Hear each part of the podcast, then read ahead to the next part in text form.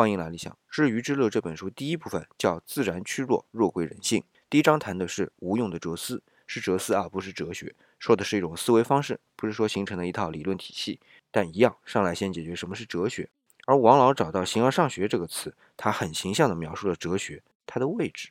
日常生活是形而下的，也就是说，没有哲学一点都不影响生存。那问题就来了，我们的思维方式如果是往务实里靠，那就是形而下。那真正的形成哲学，哲思是要往务虚里靠的。西方的哲思一上来就是和生存不相干的，而东方则相反，处处都体现出实用性。孔子、墨子都逃不开。至于像公孙伦这样的名家，也是实用性的辩论，就更不用说纵横家、法家了。末了，文章的观点是：哲学作为从神学到科学的过渡阶段，需要大视野，而大视野就需要距离。务实的哲思往往会陷入到细节中去，而失去方向。所以。务虚才能把握大方向。